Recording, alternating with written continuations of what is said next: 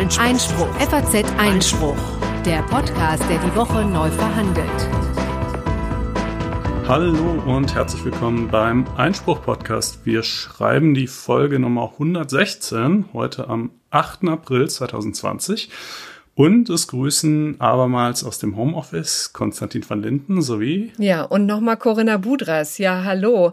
Ähm, wir können ein kleines Update geben in Sachen Schutzmasken. Einfach nur, dass wir dran sind.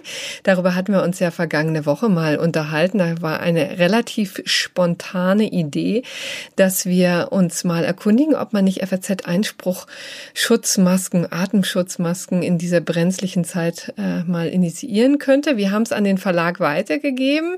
Da ist man auch durchaus nicht abgeneigt, aber es könnte sein, dass es eine ziemlich kostspielige Angelegenheit wird, wenn man sieht, wie teuer diese Dinger inzwischen sind. Also wir äh, sind noch äh, auf Initiativen äh, angewiesen. Also wer äh, weiß, wo Schutzmasken äh, womöglich hergestellt werden ähm, können, kann uns gerne Bescheid sagen. Einfach nur, ähm, dann gucken wir mal, ob sich das tatsächlich realisieren lässt. Aber das als kleines Gimmick am Rande. Wir bleiben weiter dran. Jetzt kommen wir zu den Themen gleich, oder?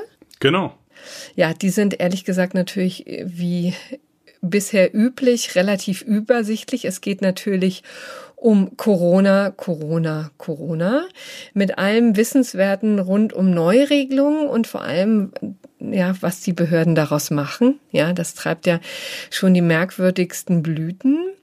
Und äh, im zweiten Teil gibt es wieder eine Corona-freie Zone, wenn auch nicht ganz. Doch, doch ziemlich, ja doch, das gerechte Urteil geht nochmal zurück in die ähm, Corona-Zeit. Aber äh, der EuGH lässt uns nicht im Stich. Der Europäische Gerichtshof hat wieder wie verrückt Urteile erlassen und da werden wir zwei aktuelle besprechen.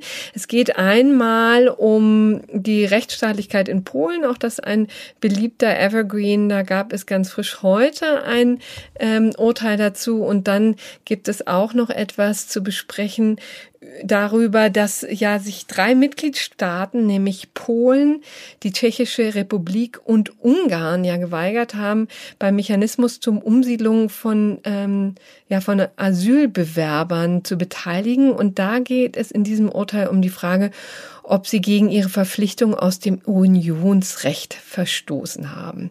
Und dann, wie gesagt, das gerechte Urteil werden wir auch diese Woche wieder haben. Ja, das ist unser Programm, Konstantin. So schaut's aus. Und ähm, ja, wie du schon sagtest, äh, zu Corona gibt's wieder eine ganze Menge Neues. Wie üblich untergliedert sich das unter so kleine Zwischenüberschriften. Und als erste davon habe ich mir hier mal aufgeschrieben, Überreaktionen Teil 2. Ähm, ja. äh, also unsterblich geworden ähm, äh, ist das, glaube ich, äh, gestern, also zumindest auf Twitter in einem äh, einzelnen Tweet äh, der ähm, äh, Polizei in Bayern, ich glaube in München war es, äh, die also auf die Frage eines Nutzers hin äh, geantwortet hat, Nein, auf einer Bank sitzen und ein Buch lesen ist nicht erlaubt. Punkt. Ja. Und so dieser Satz einfach in seiner in seiner Knappheit und Unmissverständlichkeit und aber zugleich natürlich Schwachsinnigkeit dabei, ähm, finde ich, der, der, der fängt, ja, der fängt halt irgendwie ganz gut ein, wie es aussieht, wenn man es übertreibt. Ne? Also da haben das wir Problem ist, das meinen die ernst. Ja, ja, ne? das meinen die das ernst. Das meinen die bitter ernst. Und äh, es, also es gibt immerhin irgendeine Begründung dafür schon. Die Begründung lautet nämlich, ähm, äh, dass auch äh, das sich auf, aufhalten und sich irgendwie ja auf die Bank setzen oder auf die Wiese legen, selbst wenn man es alleine tut, quasi, na, wie kann man das sagen, so eine Art Anreiz bildet, für andere sich auch niederzulassen und dann macht das der zweite und der dritte und dann hat man ganz viele Grüppchen und die halten vielleicht auch noch Abstand, aber wer weiß, wie lange es dann noch dauert, bis mal einer zum nächsten rüberschlendert und so, ja. Also quasi so eine Vorsorge gegenüber Grüppchenbildung. Aber ich finde, das beispielsweise fällt so unter die Überschrift, ziemlich weit hergeholte Gefahr wird zur Begründung eines ziemlich konkreten und schmerzlichen äh, Grundrechtseingriffs herangezogen. Äh, und äh, deshalb habe ich das hier mal unter Überreaktion geschrieben, weil ich finde, dass ja. das steht einfach in keinem vernünftigen äh, Verhältnis irgendwie der, der Kosten und Nutzen. Wirklich Gefahrenabwehr nochmal ganz anders und neu definiert. Ich fand das wirklich auch ganz bemerkenswert.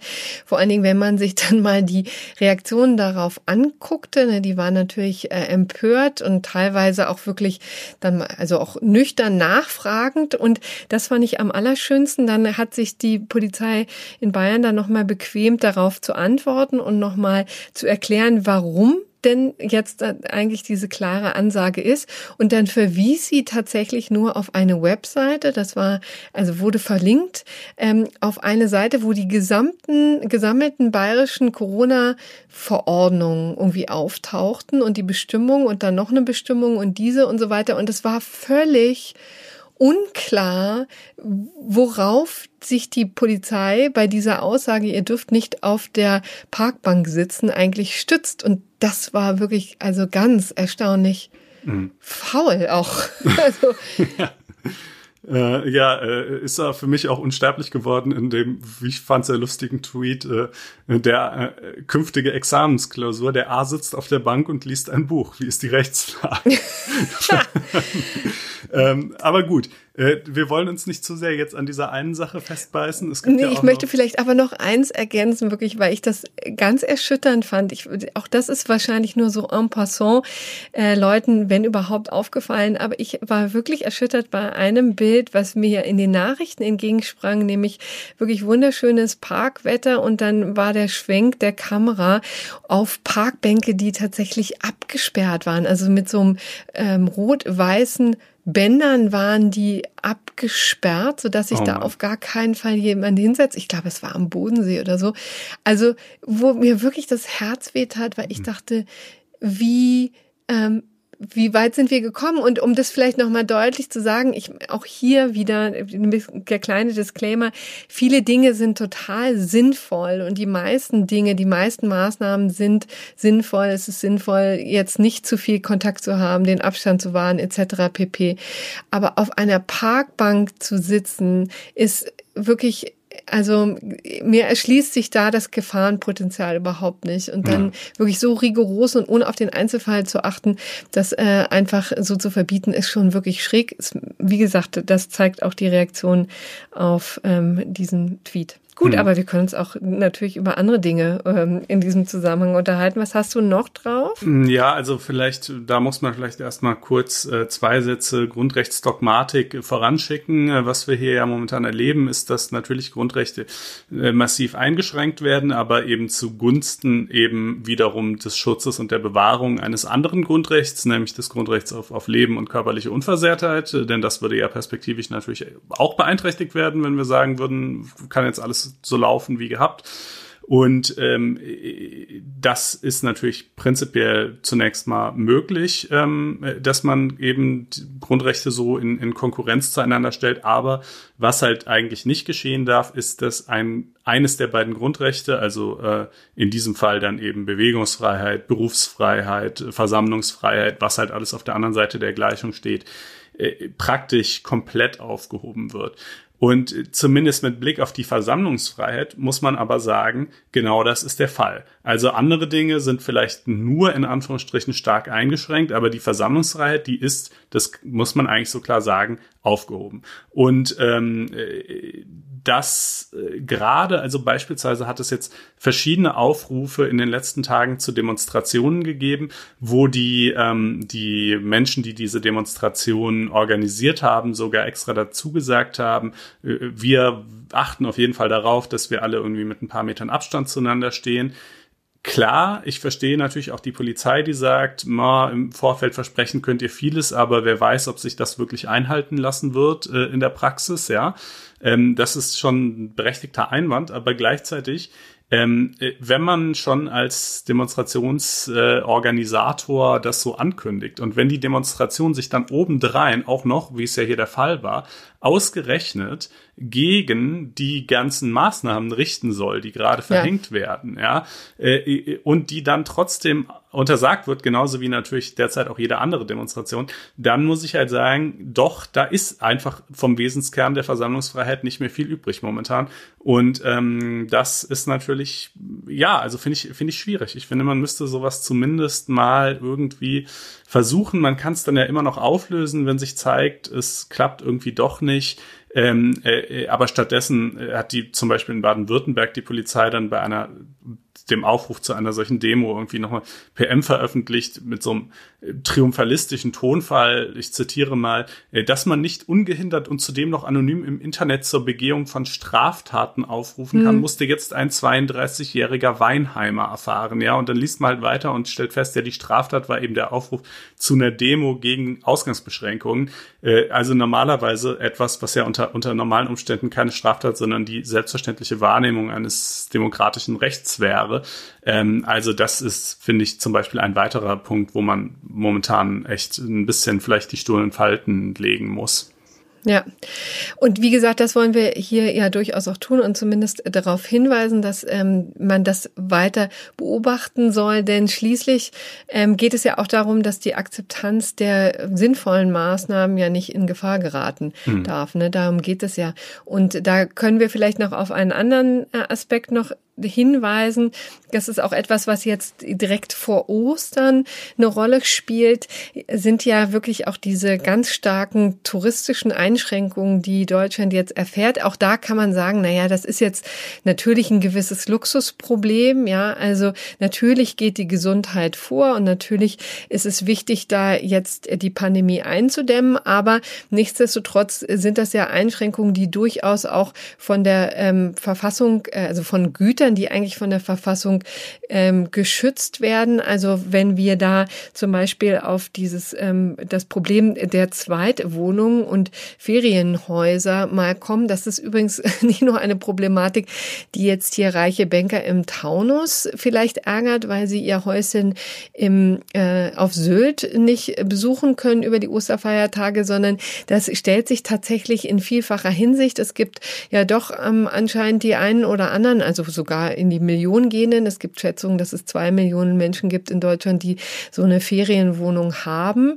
Ähm, und sei es auch nur, dass sie ähm, quasi in der Stadt wohnen und sich dann ein Häuschen haben im äh, Odenwald zum Beispiel oder auch in Brandenburg ist das sehr beliebt bei Berlinern, die eine Stadtwohnung haben und dann vielleicht äh, ein paar Kilometer rausgehen aufs Land und da ihre Freizeit verbringen, ihre Wochenende verbringen oder auch äh, die Ferien und das tun wollten und jetzt vor Ostern tatsächlich erfahren, dass dies nicht möglich ist. Also da gibt es jetzt in der Tat auch viele Streitigkeiten, die vor Gerichten gelöst werden. Und zwar einer, also in, in Mecklenburg-Vorpommern ist das der Fall, in Schleswig-Holstein, aber eben auch in Brandenburg. Äh, da kann ich berichten von einem Fall, den wir in der äh, Frankfurter Allgemeinen Sonntagszeitung ein bisschen genauer uns angeguckt haben. Da ging es tatsächlich um einen Energieberater, der ist so Anfang 50, wirklich auch ein freundlicher Mensch, mit dem habe ich auch ähm, kurz mal telefoniert, um mir einfach berichten zu lassen, wie es ihm so ergangen ist. Und der hat eben eine Wohnung in, im im Berliner Stadtzentrum und ähm, hat ein kleines Häuschen im ähm, Brandenburger Umland, ne? also äh, in Ostprignitz, um genau zu sein, in so einem kleinen Dorf, 200 äh, Seelen ähm, ist das nur groß und ähm, da fährt er schon seit 15 Jahren hin, zahlt natürlich auch ordentlich Zweitsteuer, Zweitwohnungssteuer, äh, nämlich irgendwie rund 800 Euro oder so im, im Jahr sind es.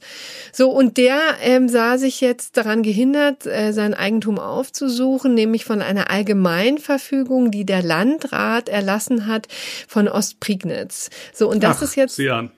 Tatsächlich, ähm, ja, kennst du dich in dieser Gegend aus? Äh, nee, das gar nicht, aber nur weil ich äh, gehofft hatte, dass es äh, der sein würde, weil äh, mir ja. dazu dieses Urteil vor Augen steht. Genau, richtig. Da gibt's es, das ist in der Tat jetzt im Eilverfahren schon hochgegangen bis zum Oberverwaltungsgericht. Ähm, man kann jetzt schon mal das Ergebnis vorweggeben. Der Mann hat nämlich gewonnen, ja. Und zwar, was, aber vielleicht um mal die Argumente darzulegen. Also der Mann ist ja ganz klar, was der wollte, ne? Der möchte natürlich in sein ähm, Häuschen und sagt auch ähm, ganz ehrlich, ich will da nur mit meiner Frau hin. Ich will was im Garten arbeiten. Ich möchte ein bisschen was reparieren. Ich werde da niemanden begegnen und so weit wie möglich ähm, Schutz walten lassen, selbst wenn ich einkaufen gehe oder so. Wir halten uns an alle Abstandsgebote und Kontaktverbote und so weiter und so fort. Der möchte einfach nur sein Eigentum nutzen. Der Landrat auf der anderen Seite, mit dem habe ich auch gesprochen, das ist Landrat Ralf Reinhardt, der eben sagt, äh, pass mal auf, also unsere Gegend ist leider einfach zu schön, um diesen Ansturm jetzt über Ostern ähm, ähm, ja, Herr zu werden. Und die Gefahr ist einfach zu groß, dass der Virus hier eingeschleppt wird. Im Moment ist die Situation ruhig. Die haben 21 Erkrankte. Also das war Stand jetzt vorgestern, aber es wird jetzt nun nicht exponentiell sich ähm, in die Tausende bewegt haben äh, in den vergangenen Tagen. Also die Situation ist noch übersichtlich. Das würde er gerne ähm, behalten und deswegen hat er tatsächlich eine Allgemeinverfügung erlassen, die im Grunde genommen Leute daran hindert, überhaupt einzureisen. Das ist so eine Art Einreiseverbot. Argument ist eben äh, die Ansteckungsgefahr natürlich der Gesundheitsschutz und er verweist auch auf die Kapazitätsmöglichkeiten der anliegenden Krankenhäusern. Ja, also da, und das ist übrigens auch ähnlich in vielen Teilen der Republik, ob man jetzt nun in Norden geht oder auch in Süden. Da ist immer die Problematik, dass die sagen, wir haben nur beschränkte Kapazitäts, ähm, äh, Kapazitäten in den Krankenhäusern. Und wenn jetzt hier wahnsinnig viele Leute kommen, hier ihre Zeit verbringen, ihre, ihre Freizeit verbringen, bringen, dann plötzlich krank werden und uns die Krankenhäuser voll machen, dann äh, kommen wir an unsere Belastungsgrenze. Ne? Das ist natürlich seine Argumentation. Und im ersten Durchgang ist er schon im Eilverfahren ge, ähm, gescheitert vor dem Verwaltungsgericht Potsdam. Und jetzt hat auch das Oberverwaltungsgericht ähm, dem, Landrat, ähm, dem Landrat in seine Schranken verwiesen und gesagt, also das hier ist ähm, nicht angemessen, also ähm, das, ähm, da dürfen die Leute nicht dran gehindert werden, also zumindest die mit ihrem zweiten Wohnsitz ihr Eigentum zu nutzen. Ja, Aber also, ich glaube, es war ja so ein bisschen formalistisches Argument, ja, ne, weil genau. die nämlich gesagt hat, ähm, äh, das Land äh, in der in, in der äh, sozusagen Corona-Maßnahmenverordnung des Landes ist dieser Baustein, also eben das Verbot der Nutzung von Zweitwohnungen jetzt nicht vorgesehen und dann kannst du als einzelner Landrat für deinen einzelnen Kreis hier nicht ausscheren und das individuell so machen. Aber das heißt natürlich im Umkehrschluss, dass wenn es aber für das ganze Bundesland so geregelt gewesen wäre, ähm, naja, gut, darüber ist dann noch nichts gesagt. Dann könnte es immer noch unverhältnismäßig sein, aber jedenfalls würde es dann zumindest nicht an diesem Punkt äh, scheitern. Ja. Ähm, Genau, er konnte sozusagen nicht ähm, das Gericht davon überzeugen, dass die medizinischen Versorgungskapazitäten ungünstig sind. Ja, also mhm. dann hätten die schon, glaube ich, von sich aus gesagt, na ja, also du durftest hiervon abweichen, ja, weil mhm. es örtliche Besonderheiten gibt. Das wäre schon drin gewesen, aber hier hat er nicht, ähm, die nicht überzeugt. Und das war ehrlich gesagt in unserem Gespräch auch eine ganz nette Wolte, weil ich natürlich auch interessiert war. Ich meine, ich finde es ja schon auch ein Argument, ja, jetzt zu sagen, wir müssen darauf achten, dass wir äh, unsere Kapazitäten Kapazitäten nicht überschreiten, was jetzt Krankenhäuser angeht, ja. Mhm. Also wenn ähm, aber ich finde, dann muss man das mit Zahlen unterfüttern. Und ich hatte ihn natürlich gefragt nach Zahlen und hatte gesagt, wie, wie sieht's denn aus? Wie viele Betten haben Sie denn pro Kopf? Und dann sagte er so, ich kann Ihnen natürlich die Zahlen jetzt nicht rausgeben, weil das könnte die Bevölkerung verunsichern. so, Teile ja, meiner Antwort könnten die Bevölkerung verunsichern. So. Richtig, also das kennt man ja schon ähm, aus anderen Konstellationen. Aber ähm, also da konnte er sozusagen weder mich noch das Gericht überzeugen. Jetzt jetzt ist eben so, dass die Leute, also die Allgemeinverfügung ähm, dann eben jetzt äh, keine Gültigkeit entfaltet, ähm, zumindest gegenüber diesen beiden ähm, also es waren übrigens zwei Fälle, ähm, aber äh, auf jeden Fall auch gegenüber diesem Energieberater und äh, der Frau, die da einreisen wollen, die haben auch schon gesagt, Ostern sind die auf jeden Fall vor Ort. Er sagte übrigens eine Sache auch noch, der Landrat, ähm, wissen Sie, ich, es ist halt so schwierig, da ähm, tatsächlich auch von Seiten der Ordnungsbehörden dass die Abstandsgebote und die Kontaktsperren durchzusetzen. Er sagte, hier sind eben nicht nur zwei Leute in ihren Wohnungen oder in ihren Ferienhäusern, sondern mit, mitunter so ganze Rudel. Ja, offensichtlich ist halt die Polizei da auch schon im Garten dann 10, 12, 15 oder gar 20 Leute entdeckt. Also so hat er es zumindest geschildert. Und das ist natürlich dann auch nicht Sinn der Sache. Und sein Argument ist natürlich, jetzt haben irgendwie die ganzen Appelle nicht gefruchtet. Und wenn die Appelle nicht fruchten, dann muss jetzt erst, hm. muss Zwang her. Hm.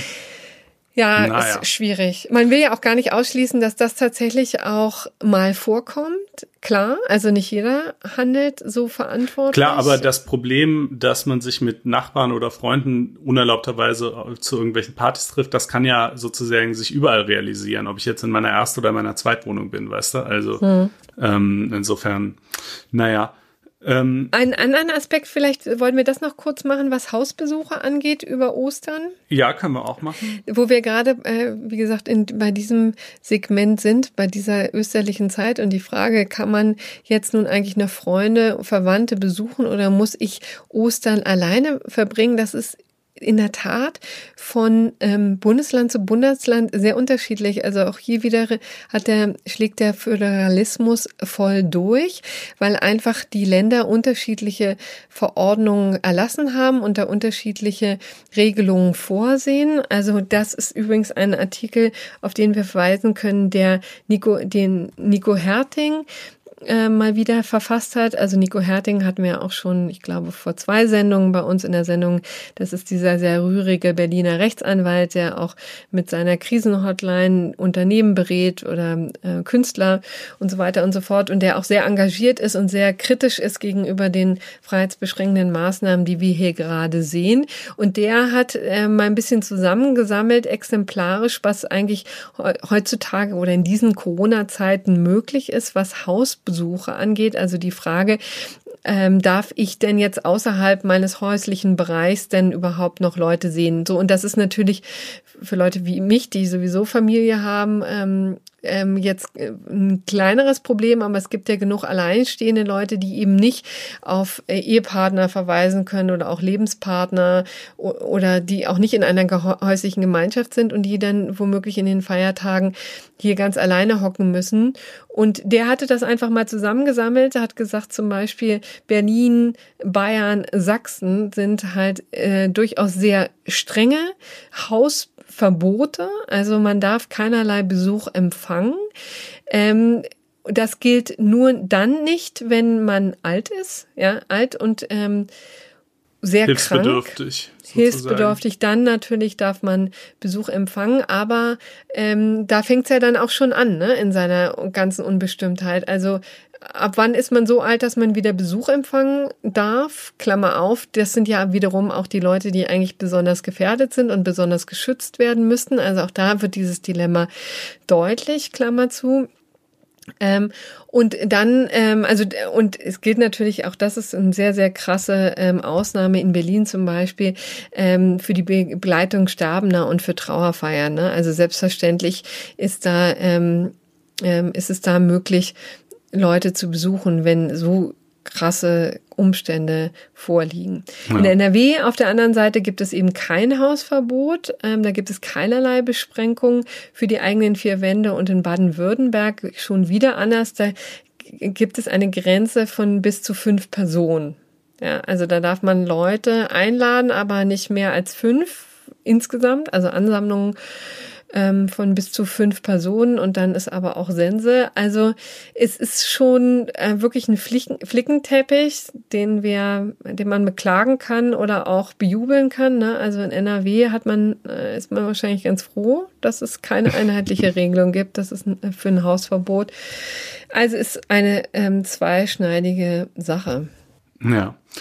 Ja, und ähm, also das ist ja immer sehr verdienstvoll, wenn Leute das mal so zusammenstellen, die Rechtslage in verschiedenen Ländern, denn wir können es jetzt nicht für alle Bundesländer hier ausführen, aber wir packen natürlich den Link in die Show Notes. Ähm, ich würde dann, wenn wir so bei Verhältnismäßigkeit von Maßnahmen sind, noch kurz auf einen weiteren Punkt zu sprechen kommen. Das haben wir bisher noch nicht thematisiert äh, nämlich die Zahl derjenigen, die bereits mit Corona infiziert waren und die Krankheit überstanden haben und nun, soweit man weiß, nach allem, was man weiß, äh, ja erstmal für einige Zeit, wohl mindestens mal für ein paar Monate, äh, immun sind. Denn äh, bei dies, gegenüber diesen Menschen muss man ja sagen, sind all die Einschränkungen, die wir gerade erleben, eigentlich Quatsch. Die sind bereits auf der ersten Ebene der Verhältnismäßigkeitsprüfung, nämlich der Geeignetheit, fliegt man schon raus. Also da ist sozusagen, dass die sich nicht treffen dürfen, dass die nicht äh, ins Café gehen dürfen etc., äh, ist schon gar nicht geeignet, um die Verbreitung dieser Krankheit irgendwie äh, zu verlangsamen oder einzuschränken, denn die stecken ja sowieso keinen an und werden auch selber nicht mehr angesteckt. Ähm, das heißt, im, wenn man es also rein unter der Überschrift ähm, ja, äh, Pandemiebekämpfung im engeren Sinne versteht, dann müsste man sagen, da müssen Ausnahmeregelungen her. Ähm, aber es gibt natürlich noch, äh, sagen wir mal, man kann den Blick auch etwas weiten und äh, sich fragen, okay, aber was wäre denn die Konsequenz, wenn wir das so machen würden? Wenn wir also sagen würden, jeder, der per ärztlichem Attest äh, nachweisen kann, dass er Corona hatte, darf jetzt wieder in die Vollen gehen. Ähm, naja, ich glaube, es hätte ein paar schwierige Folgewirkungen. Das eine wäre, dass ähm, vielleicht äh, Leute sagen würden, okay, dann versuche ich jetzt gezielt mich anzustecken, weil ich bin vielleicht jung und relativ fit. Ich kann davon ausgehen, dass das bei mir relativ glimpflich verlaufen wird, zumindest mit hoher Wahrscheinlichkeit. Garantiert ist es ja auch nicht. Ähm, äh, und dann, dann bin ich jetzt halt mal eine Woche irgendwie ein bisschen krank und dann danach ähm, äh, kann ich dann wieder machen, was ich will. Ähm, das wäre natürlich nicht zweckdienlich, wenn sehr viele Leute das täten.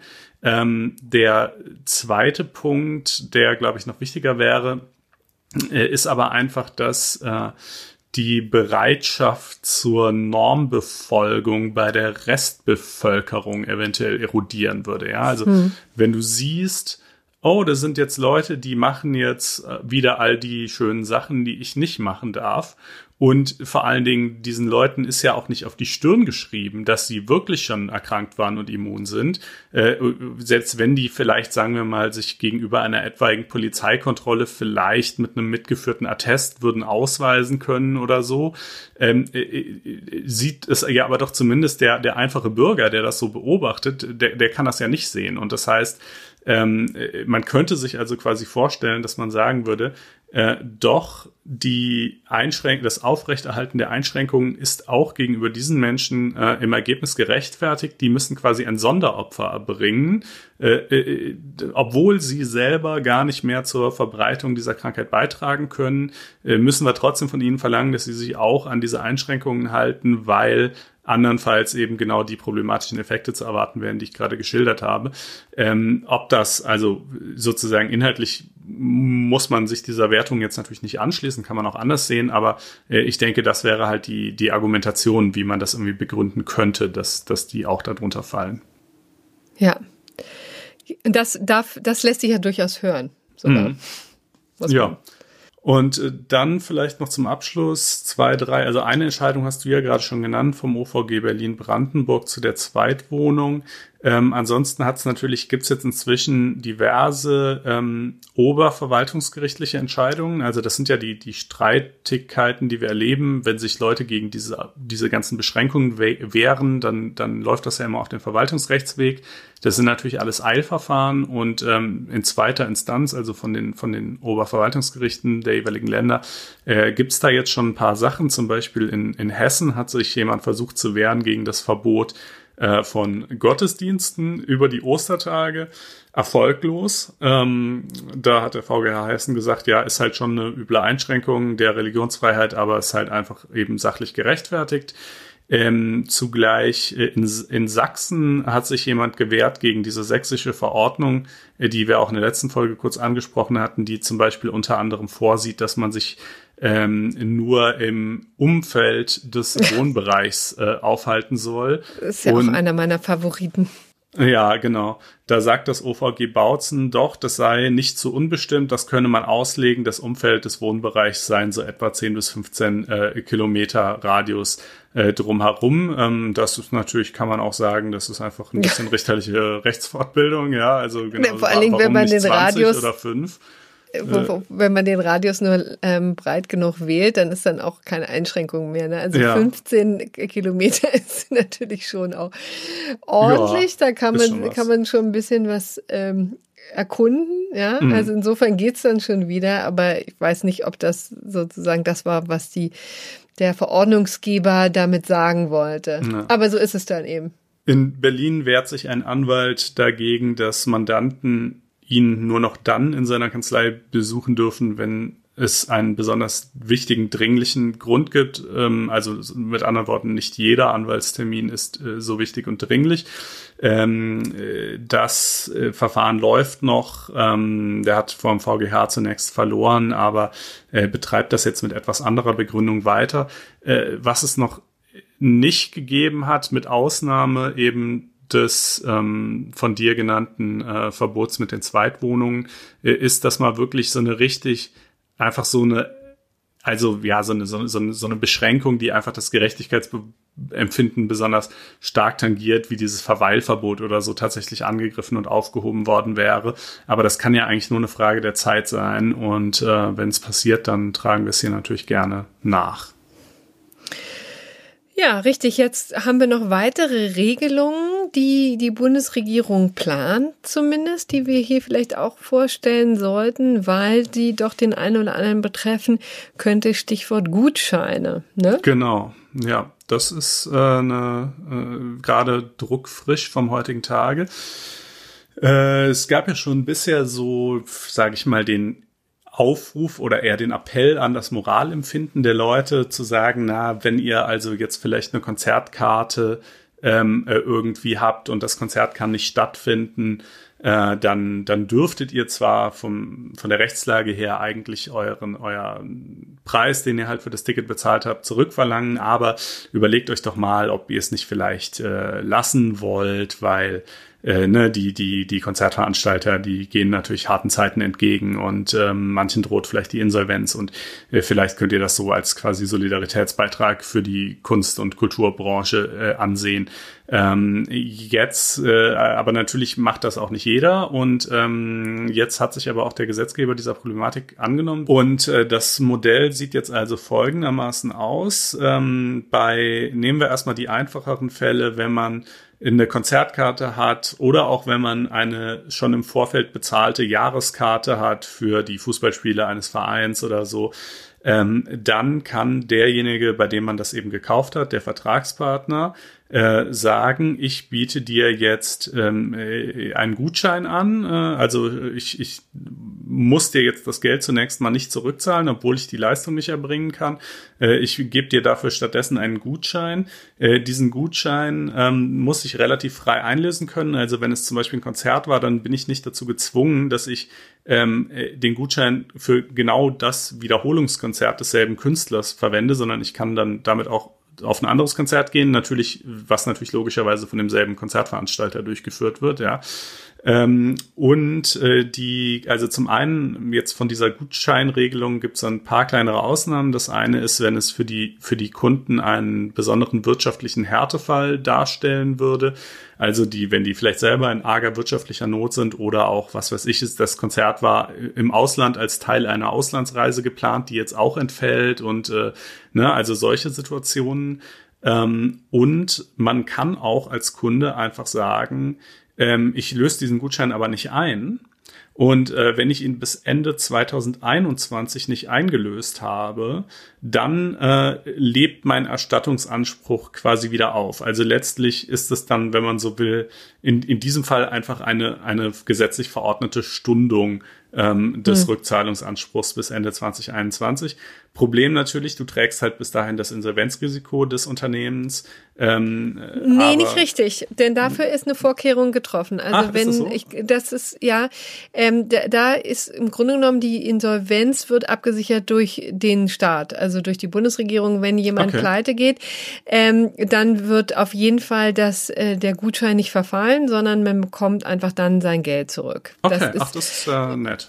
Nicht, ja, ja, beziehungsweise nett ist eine gute Frage, ob das nett ist oder ob das nicht viel mehr notwendig ist dafür, dass man ja doch dem Verbraucher echt einiges zumutet. Ne? Eine besondere Konstellation ergibt sich ja auch bei Flugreisen. Auch das ist ja ein Ärgernis, über das wir hier schon gesprochen haben. Du hast es vergangene Woche, glaube ich, erwähnt, Konstantin. Also ist auch da ist ja die normale Konstellation eigentlich die, dass ein Flug storniert wird und man dann selbstverständlich sein Geld zurückbekommt. Die Fluglinien hätten natürlich am allerliebsten auch hier eine Gutscheinlösung. Also jedenfalls hört man so von Lufthansa und Co., ähm, dass die im Moment so ein bisschen auf Stur schalten, auch viele ähm, viele Anfragen von Kunden gerade nicht beantworten, ob aus technischen Gründen oder aus äh, sonstigen, sei mal dahingestellt. Aber denen wäre natürlich lieber, sie müssten jetzt nicht Hunderte oder gar Tausende von ähm, Flug, äh, stornierten Flügen zurückerstatten. Und auch da erhofft sich die Flugbranche eben eine Lösung über Gutscheine, das natürlich dann auch wieder in ihr Geschäft äh, investiert wird. Aber das ist gar nicht so. Ja, also ähm, faktisch machen sie es halt einfach so, ne? Wenn du da als Kunde auf die Seite gehst, dann kriegst, kriegst du in, bei sehr vielen Fluglinien einfach nur die Option Gutschein oder Umbuchung. Aber du kannst natürlich ähm, eben notfalls per Anwalt oder über Fluggastrechteportal auch sagen, nee, ihr habt den Flug storniert, ihr müsst mir den Preis zurückzahlen und da wirst du dann im Zweifelsfall gewinnen. Zumindest noch, aber ähm, da gibt's auch Überlegungen auf europäischer Ebene, die Fluggastrechteverordnung zu ändern.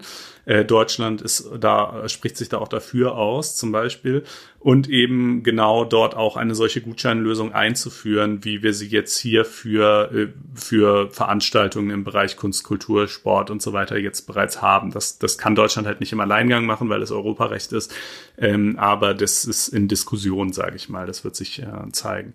Ähm, anderer Punkt noch, der jetzt diese deutsche Gutscheinlösung betrifft, äh, ein bisschen unklar finde ich den Entwurf an einer Stelle, nämlich wenn es um ähm, Dauerschuldverhältnisse geht, die, äh, wo monatliche Zahlungen fällig werden. Also mhm. sagen wir mal, das eine Beispiel, das einfachere Beispiel ist, eine Jahreskarte, du hast am Anfang des Jahres so und so viel Geld bezahlt und du kannst sie jetzt halt ein paar Monate lang nicht nutzen, die Jahreskarte, dann kriegst du halt einen Gutschein anteilig über den Wert äh, äh, für die Monate, wo du es halt nicht hast nutzen können. Aber was ist mit einem Fitnessstudio-Vertrag, wo du jeden Monat aufs Neue zur Zahlung verpflichtet bist? Ähm, musst du dann jetzt auch diese künftigen Zahlungen weiterhin noch leisten, obwohl du ja nicht hingehen kannst? Oder, äh, und, und dann dafür aber natürlich wiederum einen Gutschein kriegen. Äh, oder ist es halt vielmehr so, dass du die doch einstellen kannst? Geht nicht ganz klar aus dem Entwurf entvor. Ich würde sagen, die kann man trotzdem einstellen, diese künftigen Zahlungen. Aber ähm, ist, man würde sich wünschen, dass das vielleicht äh, vor dem Beschluss durch den Bundestag einfach noch etwas präzisiert werden kann, weil jetzt mit Rechtsunsicherheit ist jetzt wirklich auch gerade niemandem geholfen. Ähm, genau, das äh, und natürlich auch dann so Folgefragen wie ja, ab wann muss der Gutschein dann eigentlich einlösbar sein? Sobald es wieder losgeht, hieße das dann also im Fall des Fitnessstudios, dass sobald es wieder eröffnen darf, dann aber alle Leute erstmal zwei Monate oder drei Monate keine Beiträge mehr zahlen müssen, wenn sie vorher Gutscheine bekommen haben? Oder kann das Fitnessstudio das auch aufschieben? Also ne, es stellen sich da schon noch einige Fragen im Detail, die jetzt leider nicht so ganz deutlich beantwortet werden, aber es ist auch erst in Anführungsstrichen ein Regierungsentwurf, also schauen wir mal.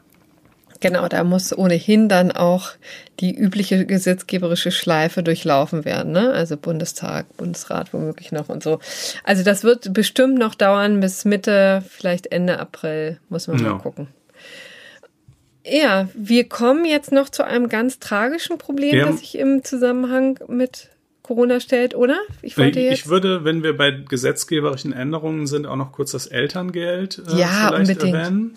Macht das. Ähm, äh, ne, das ist ja, also man kann, kann man ja kriegen für zwölf bis 14 Monate, sofern man sich die Betreuung teilt und äh, und dann auch sogar noch mal mehr, wenn beide gleichzeitig in Teilzeit arbeiten und betreuen. Ähm, äh, eine staatliche Leistung eben für frische Eltern, äh, die da quasi 65 Prozent ihres Nettoeinkommens äh, erhalten, äh, während sie sich um ihr Kind kümmern. Und ähm, jetzt gibt es ein paar Anpassungen, die auch in Reaktion auf Corona. Die erste ist, dass äh, Eltern, die in sogenannten systemrelevanten Berufen arbeiten, ähm, können jetzt zum Beispiel ihre Geld Elterngeldmonate auch aufschieben. Ja, also eigentlich hm. ist das ja für die Monate eben wirklich nach der Geburt oder für das Jahr, gute Jahr nach der Geburt. Aber wenn du jetzt natürlich gerade einfach Krankenschwester bist und, und irgendwie stark gebraucht wirst, dann kannst du halt auch länger in Anspruch nehmen. Ähm, dann der Partnerschaftsbonus, ähm, das ist eben genau die, die, quasi ein, ein Bonus, dass man das noch ein paar, ein paar Monate länger bekommt als eigentlich vorgesehen, wenn beide Eltern gleichzeitig in Teilzeit arbeiten und sich auch zugleich die Kindererziehung teilen, also quasi eine Incentivierung von einem äh, Familienmodell, das ähm, äh, auch generell irgendwie gewünscht ist ähm, oder als fortschrittlich oder wie auch immer gesehen wird. Jedenfalls dieser Bonus, äh, den verliert man jetzt auch nicht, wenn jetzt aktuell ähm, äh, doch einer Vollzeit und der andere gar nicht arbeitet. Ne? Auch wieder Beispiel Krankenschwester, ja, vielleicht arbeitet die Krankenschwester normalerweise in Teilzeit und ihr Ehemann, der irgendwie äh, bei einer Fluggesellschaft arbeitet, arbeitet normalerweise auch in Teilzeit, aber jetzt arbeitet vielleicht die Krankenschwester voll und der Ehemann gar nicht. Ähm, äh, entsprechend der Bedarfslage auf dem Arbeitsmarkt und ähm, eigentlich würden sie damit diesen Bonus, dass sie sich ein paar Monate länger kriegen, verlieren. Tun sie jetzt aber nicht aus naheliegenden Gründen. Ähm, genau, und äh, drittens noch, wenn man jetzt Einkommensverluste hat, äh, weil man zum Beispiel auf Kurzarbeit wechseln muss, äh, dann wird das bei der Berechnung des Elterngeldes auch außen vor gelassen. Also man kriegt dann 65 Prozent des Gehalts, das man äh, vor der Krise hatte und nicht des verringerten Gehalts, das man jetzt möglicherweise hat. Ähm, das sind so die äh, Änderungen an dieser Front, genau. Ja, also auch das ähm, ziemlich weitreichende Änderungen, die ja durchaus im Alltag dann auch sehr hilfreich sein können. Mhm. Also man staunt, was alles geht in der Krise. So, apropos, was geht alles in der Krise oder auch nicht? Ähm, stehen wir vor einer Zerreißprobe für die EU? Ist ja auch etwas, was ähm, sich jetzt viele Leute ähm, fragen. Ähm, ich spiele hin auf ähm, die, oder ich, ich weise hin auf die große Frage, ob wir Eurobonds brauchen oder nicht. Mhm. Das ist etwas, was jetzt gerade ganz vehement diskutiert wird unter den europäischen Finanzministern. Da ist noch keine Regelung getroffen, noch keine Einigung erzielt, denn es äh, geht mal wieder ein Riss durch Europa. Das ist auch wirklich äh, tragisch, dass sich doch auf der anderen Seite viele Dinge nicht ändern ähm, ja, wiederum. Es reißen alle alte Gräben wieder auf. Das ist eine Debatte, die wir schon aus der Finanzkrise her kennen. Also wie äh, solidarisch ist Europa? Wie sehr unterstützen wir Länder, die es nötig haben. Und leider sind es auch diesmal wieder die gleichen Länder, denen es wirklich richtig dreckig geht im Moment. Insbesondere Italien, aber auch Spanien, muss mhm. man sagen. Ne? Die hat es, äh, die Corona-Krise ganz besonders stark getroffen. Also nicht nur der Gesundheitssektor ist natürlich ähm, wirklich äh, zum kurz steht kurz vorm Zusammenbruch oder ist auch in Teilen schon zusammengebrochen. Auch der Rest der Wirtschaft liegt da nieder und äh, man kann jetzt schon ahnen, dass das in die Milliarden, wenn nicht gar Billionen geht, die das jetzt an Reparaturkosten nach sich ziehen wird. Und da ist jetzt natürlich die, die alte Frage, wieder die neue Frage, wer muss dafür zahlen? So. Ja. Und da gibt's ja verschiedene Modelle, über die jetzt geredet wird. Corona-Bonds, Euro-Bonds. Zugleich gibt es ja auch diesen ESM, diesen äh, europäischen Sicherungsmechanismus, glaube ich, äh, steht es dafür. Aber Rettungsschirm sagt man ja immer so mhm. umgangssprachlich. Äh, was sind denn diese Dinge überhaupt? Also wir können vielleicht mal damit anfangen, was gerade am vehementesten äh, diskutiert wird und am emotionalsten auch. Man sollte immer gar nicht denken, dass äh, sowas so emotional diskutiert werden kann, aber da geht es wirklich echt um die was Grundsätzliches, also nämlich die Eurobonds. Das ist etwas, was äh, insbesondere die südlichen Staaten, Italien, Griechenland, Spanien schon eben, wie gesagt, seit langer Zeit ähm, fordern und sich ähm, sehr wünschen. Das ist, sind im Wesentlichen Anleihen, die eben von den EU, von der EU als solche begeben werden. Also das gibt es noch nicht. Das ist quasi der Wunsch.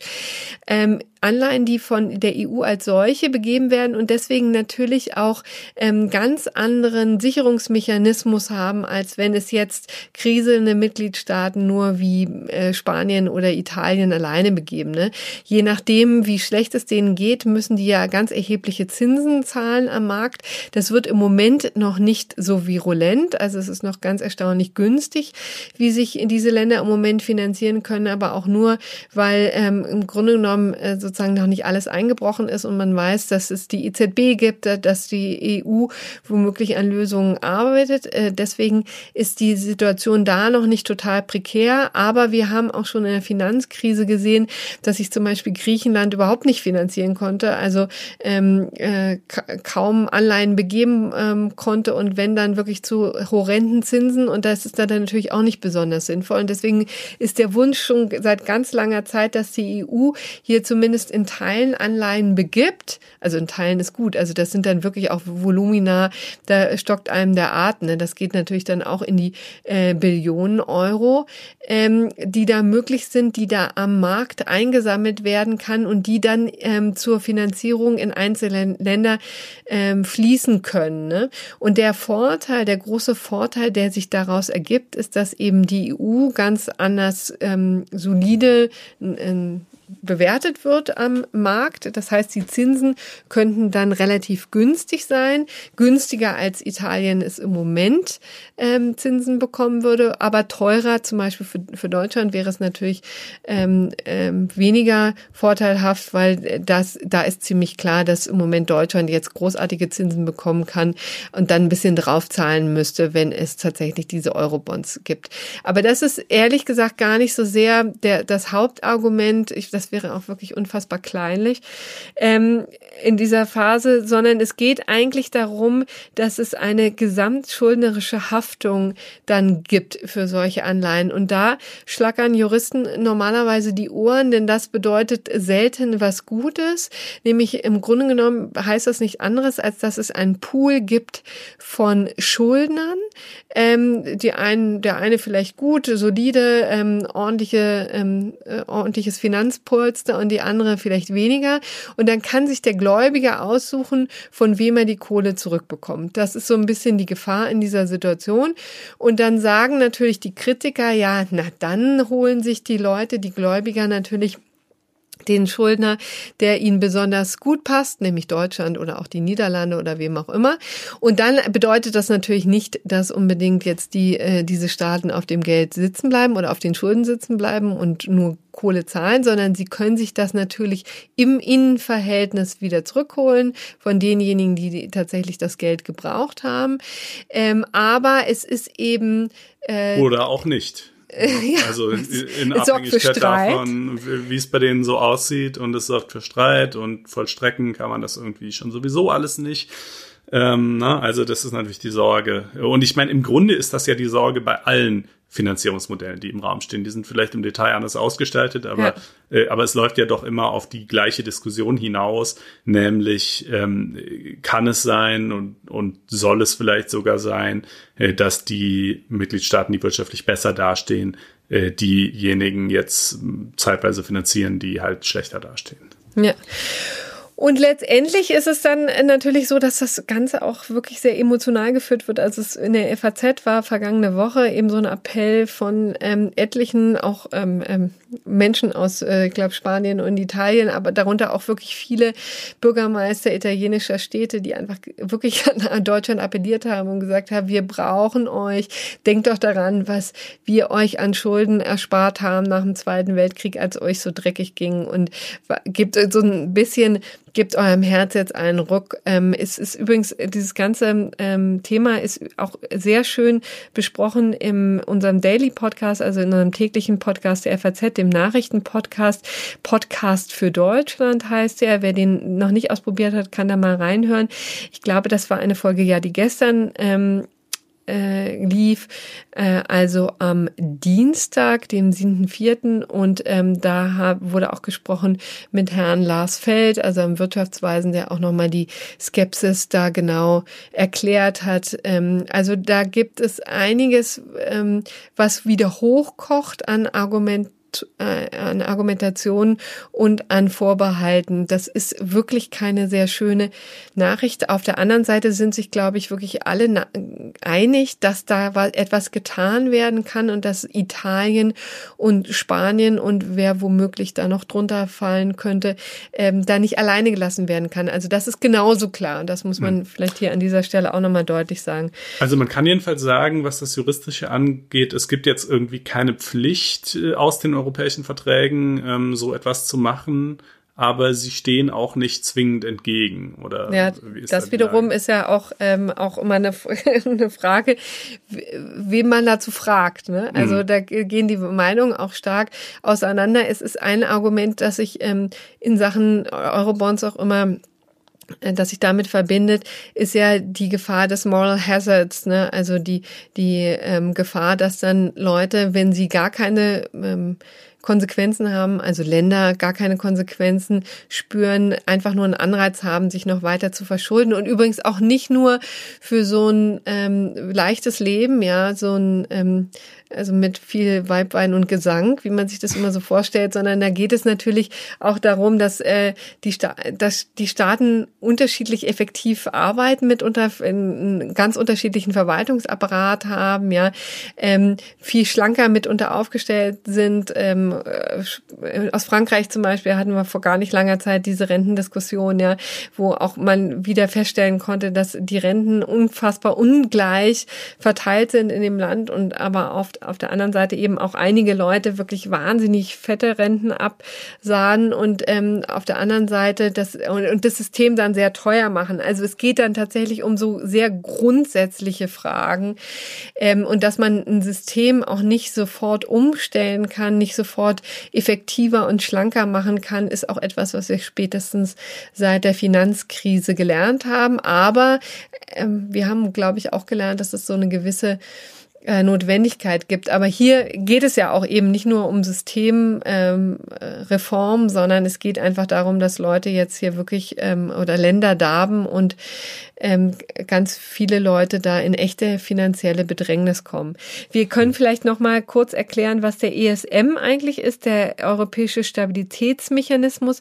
Das ist auch ein Überbleibsel aus der Finanzkrise gewesen. Da hat man ganz lange versucht, mit Provisorien zu arbeiten, weil es auch gar nichts anderes gab. Und da hat man sich dann eben ähm, dann so entschieden, einen dauerhaften Stabilitätsmechanismus einzurichten. Das ist eine Gesellschaft, die in Luxemburg sitzt und mit ordentlich Geld gefüttert wird. Also ich glaube, es sind im Moment 400, ja, roundabout 400 Milliarden Euro im Topf. Auch der soll dafür dienen, einerseits, ähm, dass man ähm, quasi auch schnell und, und kompliziert helfen kann, aber auf der Seite, dass mit diesem Geld, dass das Geld auch genommen wird, um Anleihen wiederum abzusichern. Also man könnte eben auch über diesen Mechanismus an Geld kommen und das dann eben verteilen. Das Problem ist eben schlicht und ergreifend, dass diese 400 Milliarden, also so üppig das klingt, auch in dieser Krise, also ziemlich sicher nicht ausreichen werden. Es gibt Berechnungen, die gehen jetzt dahin, dass bis zu zwei Billionen Euro notwendig sind, um das Ganze äh, ja hier zu stemmen, um die Krise. Also da ist der Kritikpunkt gegenüber diesem europäischen Stabilitätsmechanismus, dass der nicht ausreichen ähm, wird. Wer übrigens den ESM auch noch gut in Erinnerung hat und gar nicht genau weiß, warum eigentlich, dann da darf ich darauf hinweisen, dass auch der ESM schon das Bundesverfassungsgericht ziemlich lange beschäftigt hat. Und die haben 2014 haben die Karlsruher Richter das Ganze abgesegnet, auch mit klaren Vorgaben. Eine dieser Vorgaben ist, dass Deutschlands Zahlungsverpflichtung auf 190 Milliarden Euro beschränkt ist. Das ähm, musste völkerrechtlich sichergestellt werden, abgesichert werden. Und es muss auch sichergestellt sein, dass das Budgetrecht des Parlaments davon nicht in Mitleidenschaft gezogen wird. Also auch damals äh, schon war das relativ heftig umkämpft. Es gab so äh, eine Handvoll von ähm, von inzwischen ziemlich bekannten Menschen, also Bernd Lucke war eben auch dabei, die dagegen zu juristisch zu Felde gezogen sind, äh, bis hoch zum Bundesverfassungsgericht. Der EuGH wurde auch beschäftigt, dann ging es wieder zurück zum Bundesverfassungsgericht. Also das war ein langer Streit. Und ähm, ähm, ja, das dürfte ja jetzt sich wahrscheinlich wiederholen, bei was auch immer äh, jetzt beschlossen wird. Genau, und was übrigens auch noch vor der Tür steht, ähm, das wäre auch noch eine Möglichkeit. Wir haben natürlich die EZB, die hier ähm, auch bereit steht, auch in solchen Krisen, ja immer sehr wichtig ist. Ähm, ehrlich gesagt auch, weil sie das Leben der Staaten auch erheblich einfacher macht, weil die nämlich ziemlich, ja, ähm, ungebunden ist und da auch einschreiten kann, äh, ohne große bürokratische Hürden äh, einzuhalten, beziehungsweise ohne tatsächlich die Parlamente befragen zu müssen.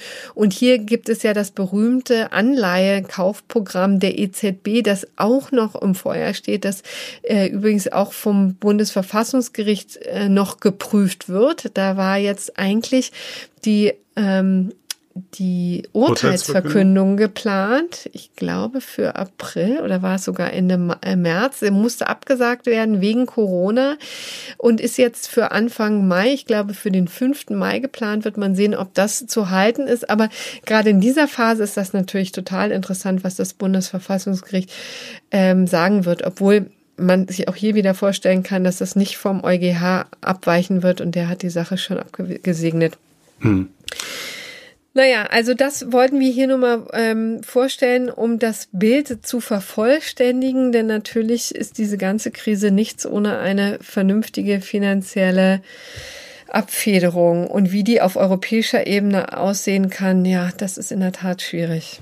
Als letzten Punkt äh, zum Thema Corona und darüber hinaus äh, vielleicht noch drei Sätze äh, zum äh, ja äh, zu Asylbewerbern und zwar einerseits äh, zunächst mal an den europäischen Binnengrenzen. Das habe ich mit ähm, Verwunderung einem Artikel der Welt entnommen, äh, denn bekanntermaßen äh, gibt es ja in, an den deutschen Grenzen, nicht an allen, aber an den an etlichen, nämlich zu Frankreich, Österreich, Dänemark, Luxemburg und der Schweiz seit dem 16. März äh, Einreisebeschränkungen, also ähm, äh, Franzosen, Österreicher, Dänen und so weiter dürfen nicht mehr nach Deutschland einreisen, es sei denn, es gibt natürlich ein paar Ausnahmebestimmungen, Berufspendler etc., ja, aber an sich nicht. Also es gibt wieder Grenzen und Grenzkontrollen und vor allen Dingen auch echte Abweisungen an der Grenze in Europa. Hielt man ja eigentlich mit Schengen für überwunden.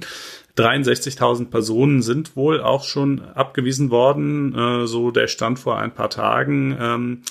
Und äh, für wen gelten diese Beschränkungen aber zu meinem doch äh, beträchtlichen Erstaunen nicht? Für Asylbewerber, ja, die können tatsächlich ähm, weiterhin die Grenzen überqueren, obwohl, und das ist ja das etwas Paradoxe an diesem Befund, eigentlich Asylbewerber im Gegensatz zu Mitgliedern europäischer Mitgliedstaaten innerhalb der EU ja gerade kein Recht auf Freizügigkeit genießen und ebenfalls bekanntlich Deutschland natürlich, also wer auch immer sozusagen für die Durchführung des Asylverfahrens nach den Dublin-Regeln im Einzelfall zuständig sein mag. In Deutschland ist es eigentlich so gut wie nie, äh, da wir ja eigentlich so gut wie nie der Staat der Ersteinreise sind. Ähm, das fand ich also einen zumindest ja, bemerkenswerten Befund, äh, dass äh, Seehofer hat wohl, also so zitiere ich jetzt mal die Welt auch, versucht, ähm, da eine, das eben irgendwie anderweitig zu regeln, sei wohl nicht so schnell gelungen. Ähm, und in Erinnerung an den großen Streit, äh, an dem fast die Regierung zerbrochen wäre, zum Thema Abweisung an der Grenze, an der deutschen Grenze vor anderthalb Jahren, hat man dann wohl ähm, beschlossen, das jetzt irgendwie nicht äh, zu vertiefen. Ähm, die Zahlen scheinen aber trotzdem stark zurückgegangen zu sein. Das ist also das eine ähm, äh, die deutsche Binnengrenze. Das bezieht sich natürlich eben auf Asylbewerber, die eben irgendwie schon in Europa sind.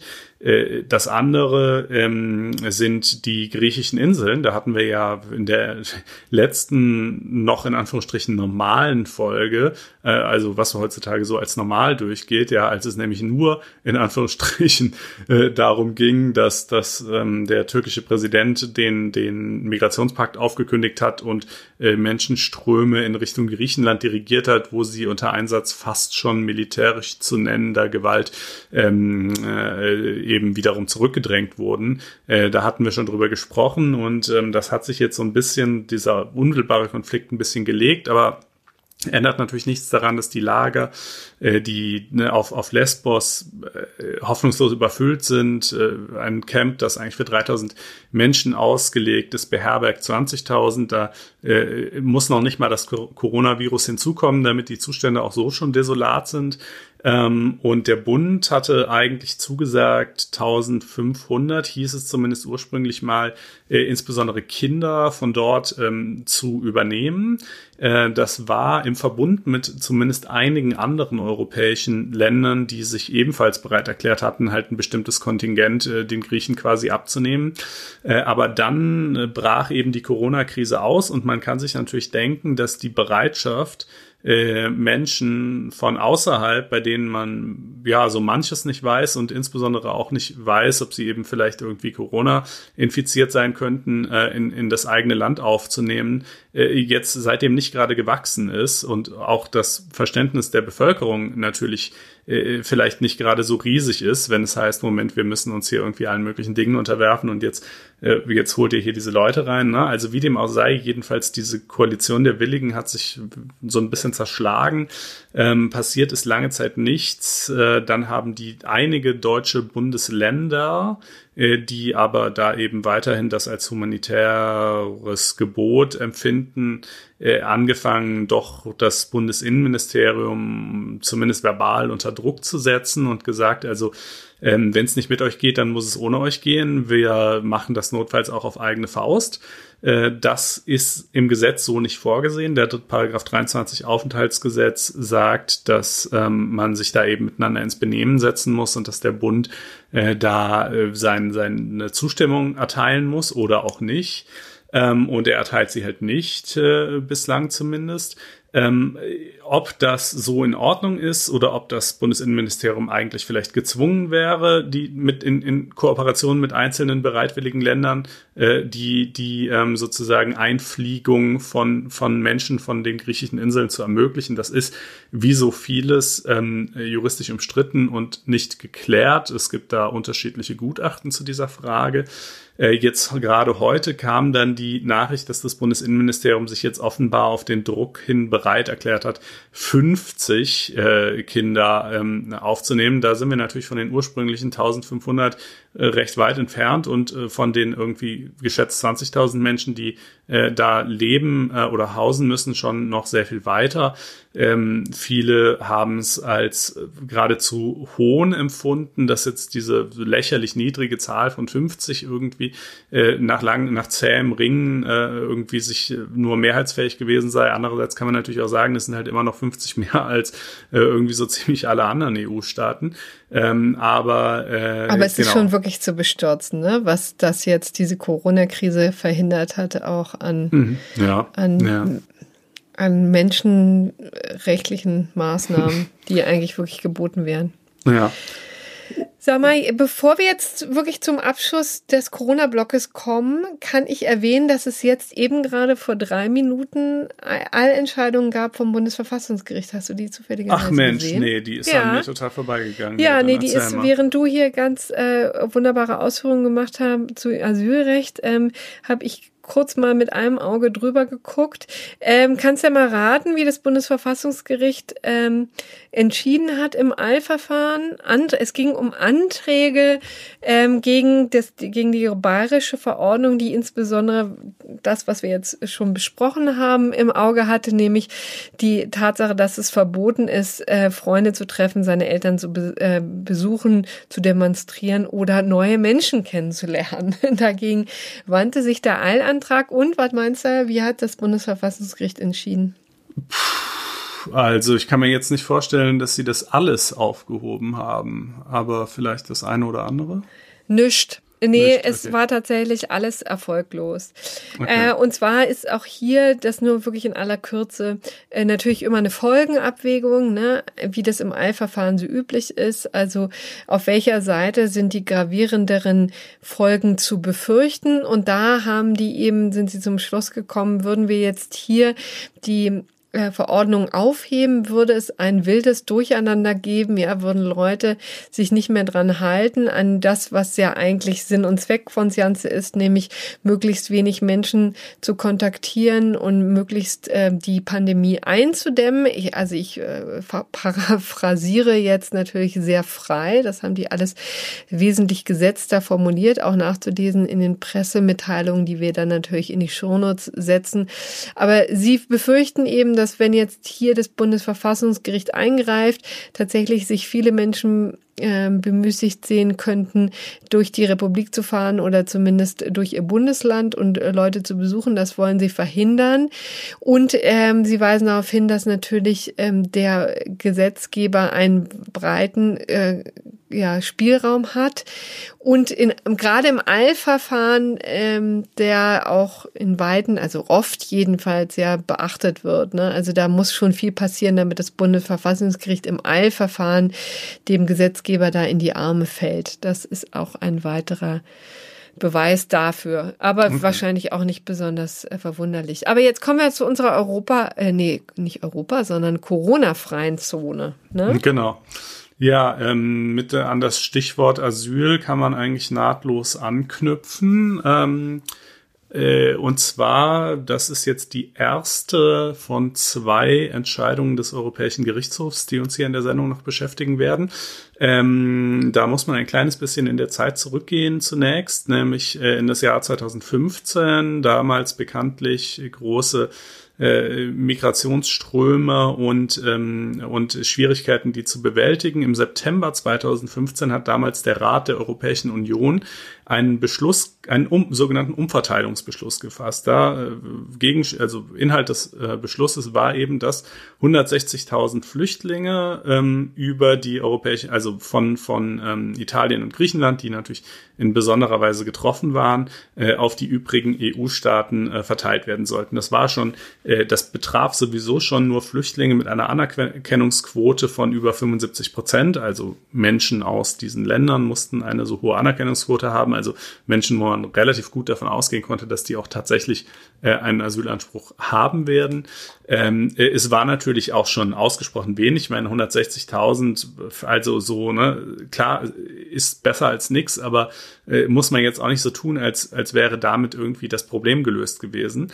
Ähm, aber vor allen Dingen ähm, ist es natürlich äh, am Widerstand äh, etlicher Mitgliedstaaten gescheitert äh, und ganz besonders deutlichen Widerstand geübt haben die Tschechische Republik, äh, Polen und Ungarn. Ja, die Tschechische Republik, die hat immerhin zunächst noch gesagt, sie werde von diesen 160.000 stolze, und da haben wir die Zahl wieder 50 aufnehmen. Hm. Ähm, tatsächlich wurden es dann aber nur 12. Ähm, und Ungarn. Handverlesen wahrscheinlich auch noch. Ja, mutmaßlich genau. Und äh, Ungarn hat sich äh, von Anfang an gar nicht beteiligt äh, und Polen äh, ebenfalls nicht. Also hatte erst 100 zugesagt, 100 zu nehmen, hat es aber auch nicht gemacht. Ähm, so, dann haben damals die, äh, nee, nicht diese drei Staaten, sondern Ungarn und die Slowakei vielmehr ähm, versucht, äh, gegen diesen Umverteilungsbeschluss zu klagen, meinten quasi, dass der Rat hätte das nicht beschließen dürfen, das fiel gar nicht in seine Kompetenz. Äh, mit dieser Klage sind sie 2017 gescheitert. Da hat der EuGH eben festgestellt, doch, das durfte äh, durchaus so äh, gemacht werden. Und deshalb in der Folge dieses Urteils hat dann die Kommission ihrerseits Vertragsverletzungsklage gegen Polen, die Tschechische Republik und Ungarn erhoben. Denn äh, damit stand ja fest, der Umverteilungsbeschluss ist rechtmäßig, er wurde aber nicht umgesetzt äh, von diesen drei Staaten. Und ähm, jetzt also äh, ist vor, vor, ich glaube, zwei, Ende vergangener Woche war es, meine ich, eben das, oder Anfang dieser Woche, mein Gott, man verliert jedes Zeitgefühl im Homeoffice, ähm, äh, hat jetzt jedenfalls der EuGH also in dieser Sache entschieden und wenig verblüffenderweise, nach dem, was ich geschildert habe, äh, gesagt, ja, in der Tat, ähm, Vertragsverletzungsklage ist begründet, diese drei Mitgliedstaaten haben gegen ihre Pflichten verstoßen, äh, insbesondere, die hatten sich dann noch berufen auf ähm, äh, eine Ausnahmebestimmung, dass man sich quasi sozusagen äh, abweichen kann, wenn Belange der öffentlichen Sicherheit ähm, das erforderlich machen. Äh, da sagt der EuGH ja, aber ähm, das ist zwar so, äh, aber natürlich reicht nicht die völlig pauschale Behauptung. Es könnte ja sein, dass unter den unter diesen ähm, Menschen, die äh, dann uns zugeteilt werden, auch Terroristen wären oder so. Ja, klar, äh, theoretisch kann immer sehr vieles sein, aber äh, man müsse das schon irgendwie mal substanziieren und das hätten sie halt nicht getan. Ähm, und äh, die im Übrigen die Tatsache, dass der Umverteilungsbeschluss bis 2017 befristet war, also jetzt inzwischen auch sowieso gar nicht mehr gilt, der ist aber insoweit irrelevant, ähm, äh, denn es geht ja nur um die Feststellung, dass sie damals eben gegen ihre Pflicht verstoßen haben, als er noch galt. Ähm, und naja, tschechische Ministerpräsident ähm, äh, hat es irgendwie ganz, äh, denke ich mal, ehrlich zusammengefasst äh, mit den Worten ähm, äh, Hauptsache wir müssen keine Buße bezahlen ja also äh, ist doch letztlich völlig egal was der EuGH entscheidet ähm, solange wir äh, hier keine spürbaren Konsequenzen zu erwarten haben machen das wir natürlich, natürlich weiter wie gehabt ja. Ähm, ja aber ich meine das sozusagen das ist ja jedem Menschen der Augen hat um zu sehen äh, eigentlich ehrlich gesagt mal mindestens jetzt seit äh, ein zwei Jahren wenn nicht schon länger äh, klar und ähm, die, das wäre, also theoretisch könnte natürlich die Kommission tatsächlich die Festsetzung eines Bußgelds jetzt beantragen. Das wäre nochmal ein separater Verfahrensschritt quasi, den sie da noch gehen müsste. Ähm, ob sie das tun wird, weiß ich nicht. Ähm, ich würde es, äh, naja, man, man muss halt einfach sich da mal generell irgendwie überlegen, glaube ich, in diesen Migrationsfragen auch, wie man da vorgehen will als EU. Also entweder kann man sagen, wir wir arbeiten über Vertragsverletzungsklagen mit Bußgeldern und wir setzen diese Bußgelder dann aber auch wirklich in solch brutaler Höhe fest, dass sie halt auch wirklich wirken.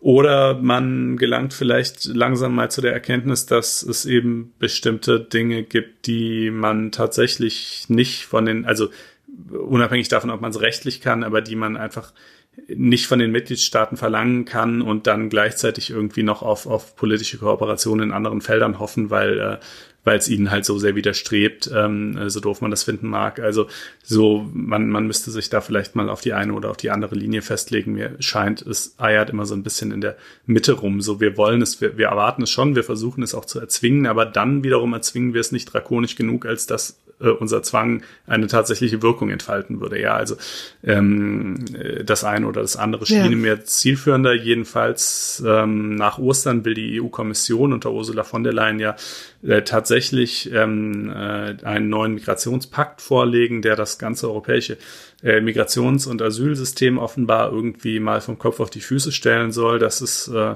äh, ein großes, äh, ein großes ja. Projekt und wenn es gelingen sollte, dann wäre es eine große Leistung. Aber ähm, ja, warten wir mal ab.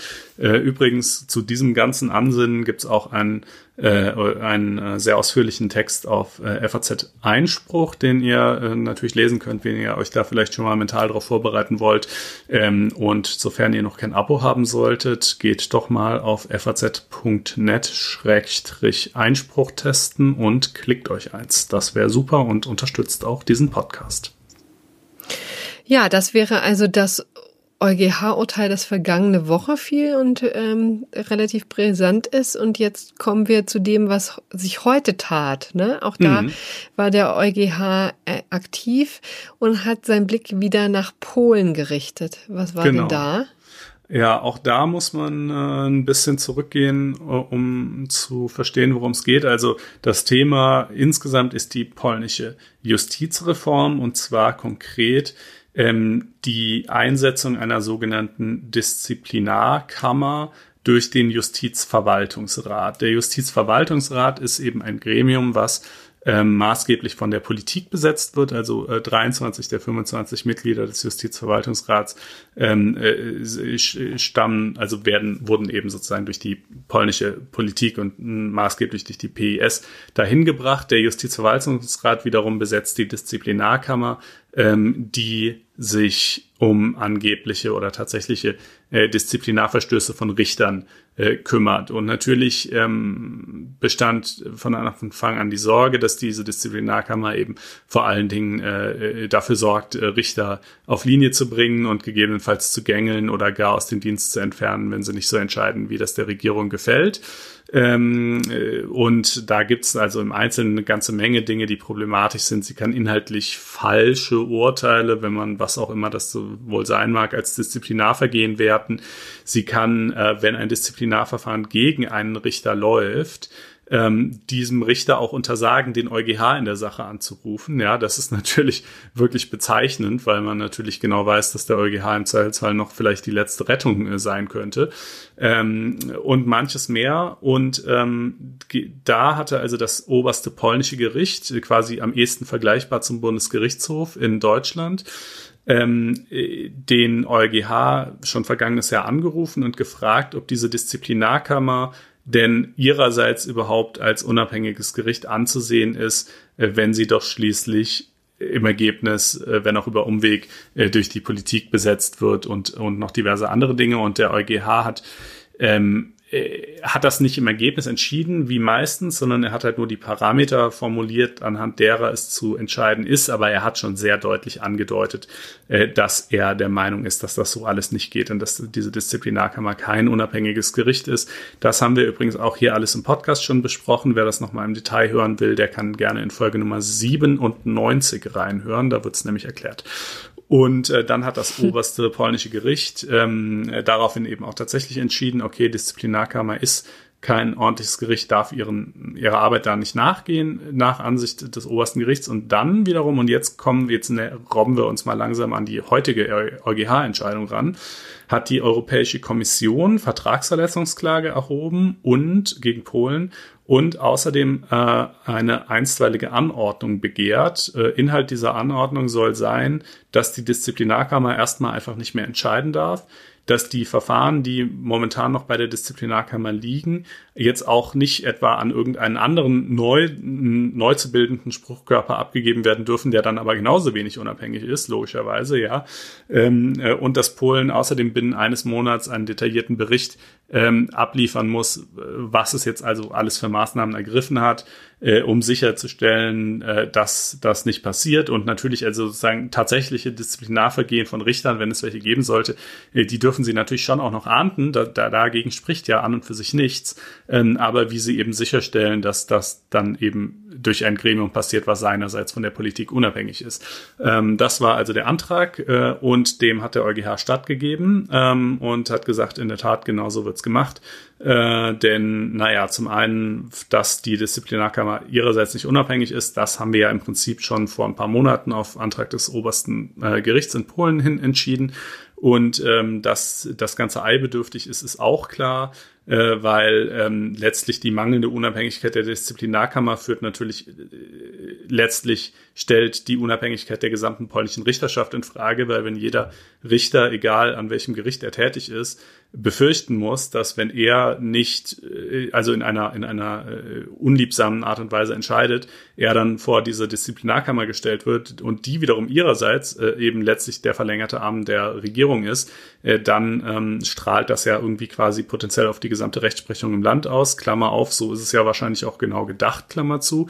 Ähm, und äh, deshalb ähm, ja, hat er eben im Antrag auf einseitige Verfügung stattgegeben. Und jetzt kann man mal sehr gespannt sein, äh, ob das auch umgesetzt wird und was in einem Monat in diesem Bericht drin steht. Hm.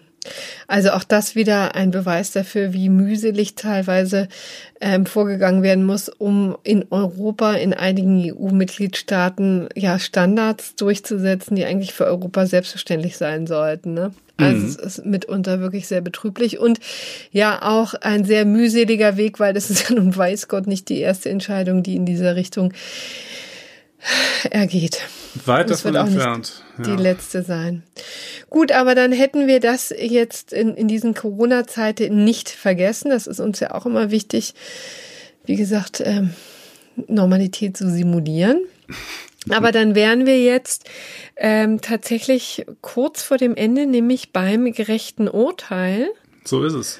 Und das hat eben äh, schon wieder mit Corona zu tun, aber diesmal ist es wirklich eine ganz erfreuliche Nachricht. Deswegen ist sie für uns das gerechte Urteil der Woche, das nämlich erlassen wurde vom äh, Verwaltungsgericht Aachen, die einem äh, Wald, äh, Weinhändler Gerechtigkeit widerfahren ließen. Ähm, denn ein Weinhändler, wie so viele Weinhändler in diesem Land, musste eben schließen wegen der Corona-Verordnung ähm, äh, von NRW. Und ähm, da sind ja übrigens, das ist übrigens auch nochmal ein Thema, was wir äh, wahrscheinlich in einer nächsten Sendung nochmal ein bisschen vertiefen werden. Ähm, viele Betriebsschließungen gehen ja damit einher und auch da regt sich Unmut und auch da gibt es inzwischen viele Juristen, die der Meinung sind, es gäbe vielleicht doch die Möglichkeit, Entschädigung zu verlangen. Also dieses Thema werden wir weiter behandeln. Aber hierum ging es nicht, sondern es war eine simple Betriebsschließung und der Weinhändler wollte einfach nur öffnen und normal seinen Geschäften nachgehen und hat jetzt von dem Verwaltungsgericht Aachen tatsächlich auch Recht bekommen, denn das ähm, Wort, der Begriff Lebensmittel sei weit zu verstehen und umfasse auch die Genussmittel. Das hat übrigens selbst die Gesundheitsbehörde in diesen Zeiten wohl ähm, verstanden und hat insofern auch seine Verordnung gelockert. Das heißt, der Weinhändler darf wieder öffnen. Es sind nicht nur die allernotwendigsten ähm, Lebensmittel gemeint, nicht nur Toilettenpapier und Mehl, sondern eben auch Wein, eigentlich eine karge Diät, Toilettenpapier und Mehl. ja. Du, also du wirst echt lachen. Also ich versuche ja wirklich schon seit Wochen Mehl zu ergattern und das ist mir nicht möglich, anders als Toilettenpapier. Da übrigens ein kleiner Tipp am Rande, weil das auch immer wieder auf Twitter nachgefragt wird.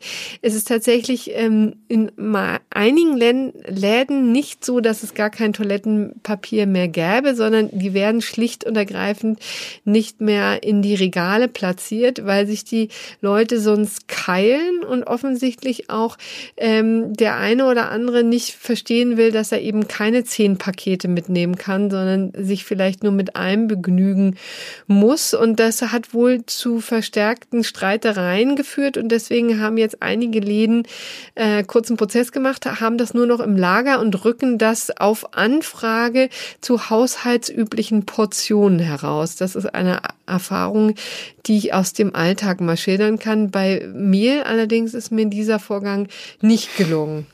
So. Das ist schade, na gut. Ja. Ähm, Aber dafür ist, gibt es jetzt Wein satt, zumindest in Aachen. Ich hoffe, äh, viele andere ähm, Bundesländer und Kommunen ziehen nach. Ich weiß gar nicht, wie das hier in Frankfurt ist. Ich hoffe, es gibt noch ordentlich Wein. Jedenfalls bei Rewe gibt es den ja auch noch und bei Edeka und wo noch. Also ähm, das wollten wir jetzt nur vorstellen ähm, als gerechtes Urteil der Woche, auch in einem Eilbeschluss ergangen und wir hoffen, dass der hält, auch vor der höheren Instanz. Und ähm, dann bedanken uns jetzt bei dieser Gelegenheit für die Aufmerksamkeit. Genau, ähm, weisen nochmal darauf hin, äh, dass es wunderbaren Lesestoff auch über die Ostertage gibt, äh, und zwar bei FAZ Einspruch, wo ihr euch sehr, sehr gern ein Abo klicken könnt, unter, nämlich unter faz.net-einspruch testen, ähm, dass ihr uns im Übrigen natürlich sehr gerne eine Sternchenwertung in der lila-weißen Apple Podcasts App geben oder auch unter faz.net-einspruch-podcast einen Kommentar schreiben könnt. Und ja, wir hoffen, ihr bleibt gesund äh, und munter und äh, wir hören uns dann ja kommende Woche äh, auch, aber ein bisschen anders. Corinna, du bist im Urlaub, ne? Genau, ich bin im Urlaub und wir haben aber ähm, insofern für Ersatz gesorgt, als dass wir uns schon heute unterhalten haben mit der Präsidentin des Bundesarbeitsgerichts, der obersten Arbeitsrichterin in Deutschland, nämlich Frau Ingrid Schmidt, äh, die wir mal äh, zu diesen hochbrisanten Zeiten gefragt haben, was jetzt ähm, ja Video-Hauptverhandlungen angeht, äh, überhaupt äh, die Möglichkeit jetzt noch eine, sowas wie einen geregelten Gerichtsbetrieb am Laufen zu halten, aber auch konkrete Fragen zum Kündigungsschutz und so weiter und so fort. All das haben wir mit ihr besprochen, denn jetzt äh, ist ja womöglich auch mit Kündigungswellen zu rechnen.